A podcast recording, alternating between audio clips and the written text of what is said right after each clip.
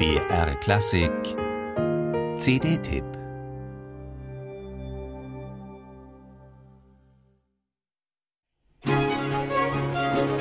Gegen Ende spielte Vivaldi eine Fantasie, die mich recht erschreckt. Denn er kam mit den Fingern nur einen Strohhalm breit an den Steg, dass der Bogen keinen Platz hatte. Und das mit einer Geschwindigkeit, die unglaublich ist.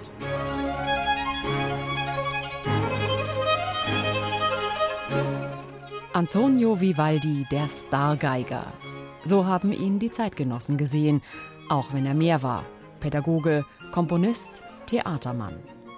94 Opern hat Antonio Vivaldi geschrieben, manche davon mit beachtlichem Erfolg. Doch regelmäßig ausgeflippt sind die Leute, wenn der Venezianer zur Geige griff und seine neuesten Stücke vortrug.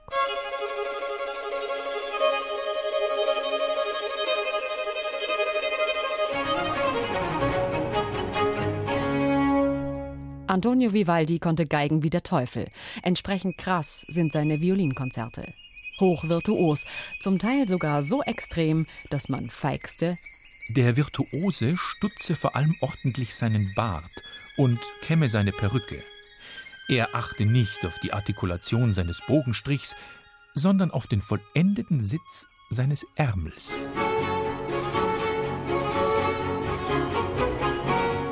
Wer Vivaldis Konzerte spielen will, muss allerdings mehr können, als schnell, hoch und brillant zu geigen. Gerade in den langsamen Sätzen, die oft nur rudimentär und mit einigen Skizzen überliefert sind, gilt es, Melodie und Verzierungen überhaupt erst zu gestalten. Nicht umsonst heißen einige davon Fantasie.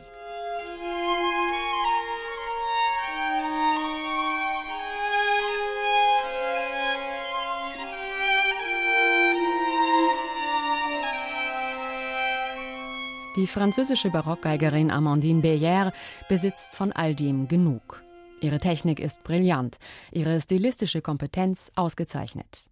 Ihr Fingerspitzengefühl auf dem Griffbrett und geschmacklich perfekt ausgeprägt.